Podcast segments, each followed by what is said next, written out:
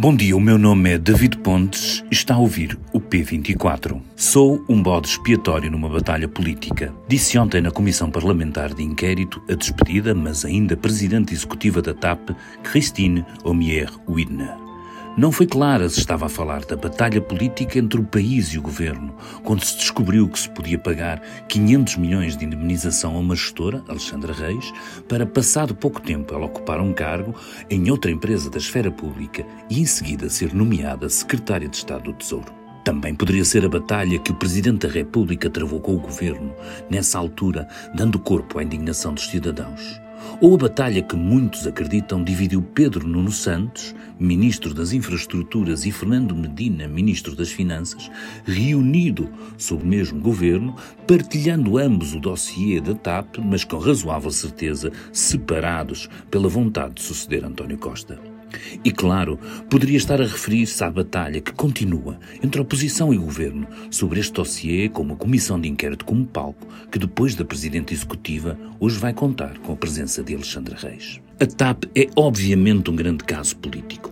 E se com o depoimento de ontem não soubemos muito mais sobre o assunto específico da demissão de Alexandre Reis, os deputados das diferentes forças trouxeram para a conversa perguntas e documentos que ajudam a espreitar para os bastidores e a trazer para o debate político mais algum combustível. Por exemplo, como os Ministérios das Finanças e Infraestruturas preferiram este ano que não houvesse apresentação dos bons resultados financeiros da companhia. Ou como Christine e o antigo secretário de Estado trocaram mensagens sobre o Presidente da República por causa da possibilidade de alterar um voo, com Hugo Mendes a aconselhar a TAP a atender à vontade presidencial, já que, segundo ele, Marcelo é, citação, o nosso maior aliado, mas pode tornar-se o nosso maior pesadelo.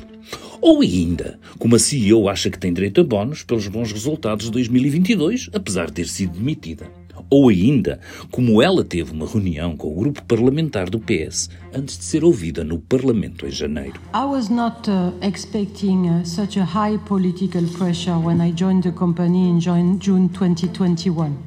And uh, did the political pressure not allow us to focus enough on our business? Yes.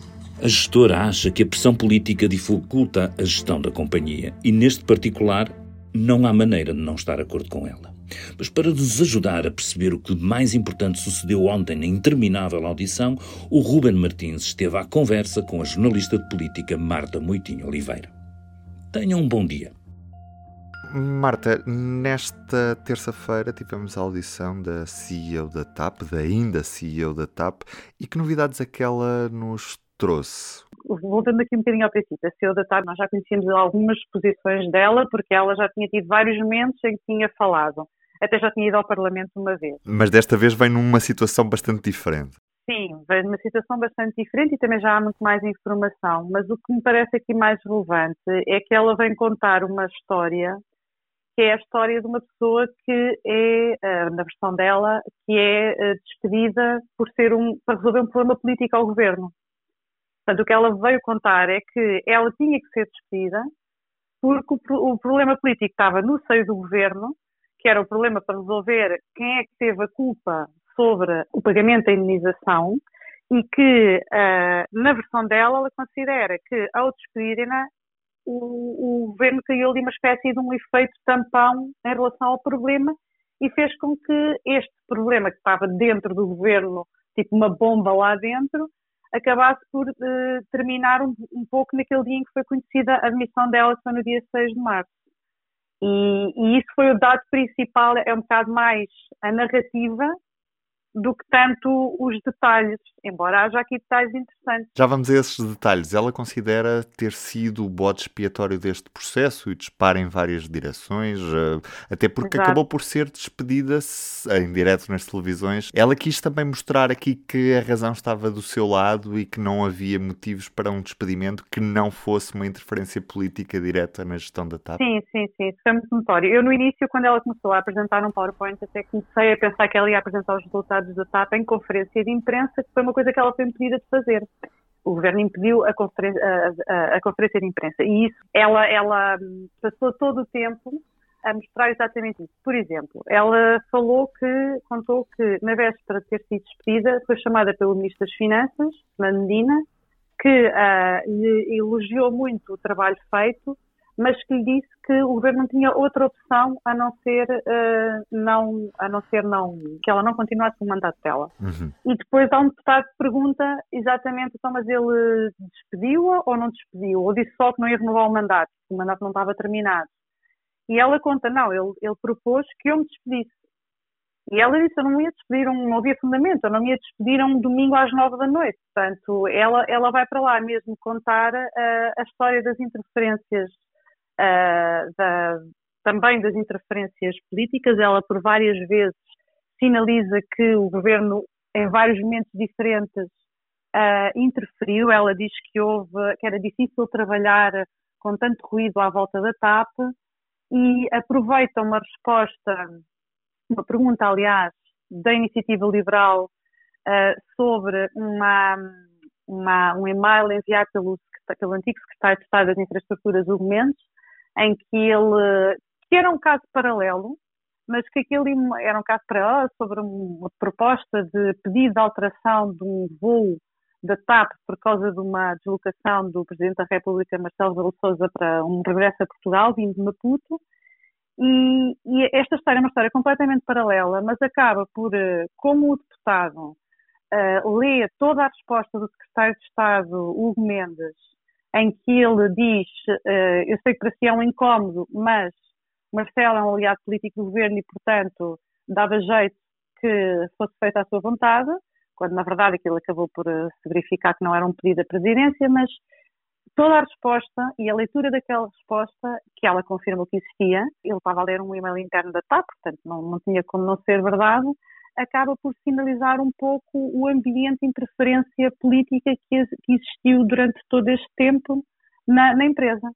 E, e, pronto, ela aproveitou todas as oportunidades para isso, para, para mostrar que havia sempre interferência, que ela não julgou que fosse tão acentuada quanto tomou posse como presidente da, como Presidente da Comissão Executiva da TAP. Uhum. Outra das questões que, que, também foi puxada pelo deputado da Iniciativa Liberal, Bernardo Blanco, foi uma alegada reunião entre o grupo parlamentar dos socialistas e uh, pessoas ligadas ao Ministério das Infraestruturas e a própria CEO da TAP na véspera da audição anterior que fez na, na comissão uhum. correspondente da, da Assembleia da República. Este caso tem alguma gravidade política? Este tipo de reuniões são comuns ou tivemos aqui conhecimento de algo que até agora não sabíamos que, que acontecia? É sim, elas não costumam ser do conhecimento público embora nós saibamos que, pelo menos entre o grupo, entre o grupo parlamentar que apoia o governo, seja ele qual for, e próprio, os membros do governo, existem reuniões preparatórias que antecedem idas dos ministros ao Parlamento. Uh, quando o Ministro das Finanças vai ao Parlamento, reúne-se no, no, dia anterior, é habitual reunir-se no dia anterior com o grupo parlamentar do partido que o apoia para preparar um bocado aquilo. O que nós não imaginávamos, ou que não é já tão comum, eu acho que não será tão comum, um, pelo menos não são conhecidos casos deste género, é isto acontecer num caso como este. E o que ela contou ali, embora ela, ela tenha tido algum cuidado em, em não dizer que aquilo foi uma reunião para preparar uh, e para combinar, digamos assim, perguntas e respostas, Uh, embora ela não tenha confirmado tenha sido para isso, ela acha que foi para rever factos de acontecimentos que tinham acontecido há mais de um ano e, portanto, era bom uh, estarem todos juntos ali a rever. Uh, mas fica um sinal estranho no ar, não é? De, de preparação, de alguma há alguma uma questão de dúvida relativamente à independência que cada uma das partes tem em relação às outras. A reunião também teve alguns membros relacionados com o governo, penso que mais a nível de uh, estruturas de apoio, chefes de gabinete e assessores. Uh, portanto, foi uma reunião mais alargada até. Mas foi um pouco estranho, um pouco estranho o conhecimento desse, desse facto, porque não é assim tão comum saber disso.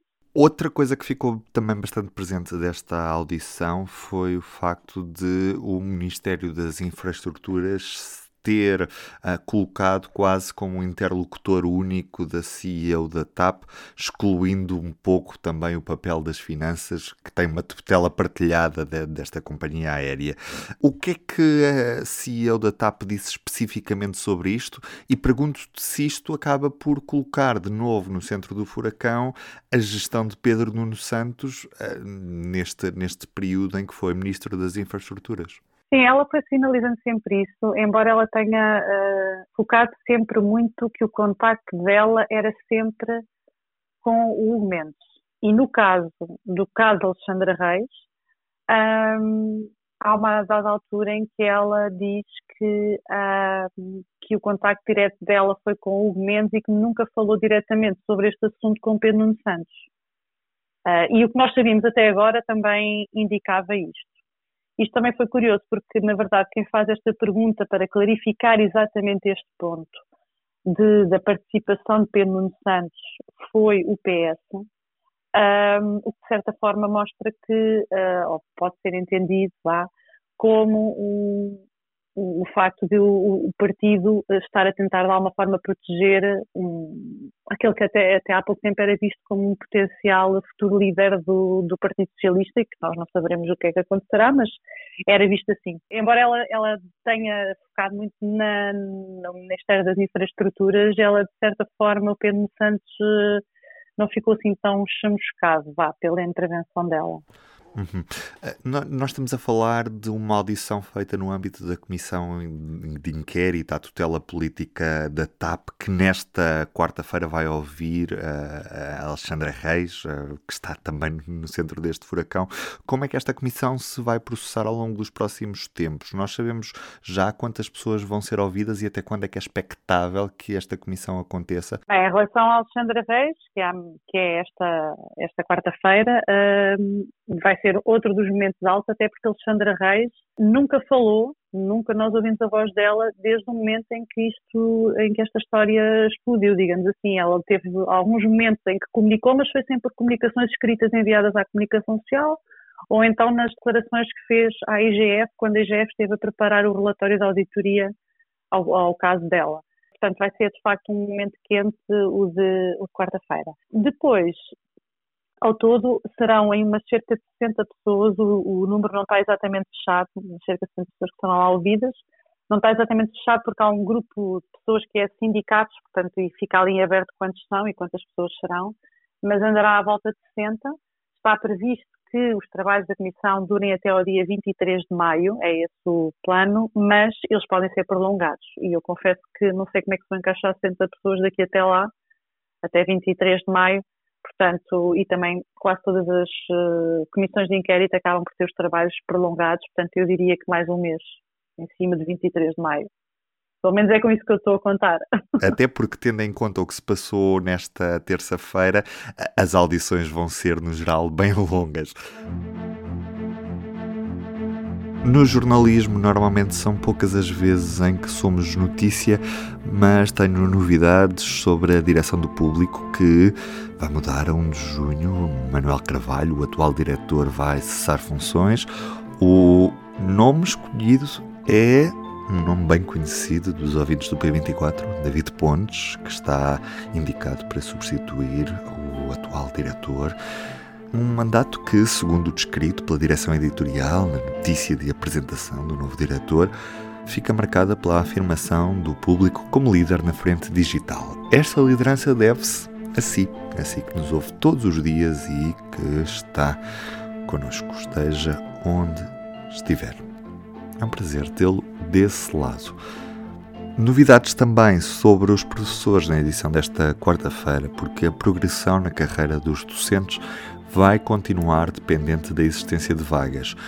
No tempo mais próximo, o número de vagas vai ser igual ao dos professores em condições de progredir para o quinto e o sétimo escalões. É uma das clarificações patentes no anteprojeto do decreto-lei que o Ministério da Educação enviou nesta terça-feira aos sindicatos dos professores. Para já nas escolas, a contestação continua. Eu sou o Ruben Martins, hoje Marta Moitinho Oliveira e David Pontes na introdução. Tenham um bom dia e até amanhã. o público fica no ouvido.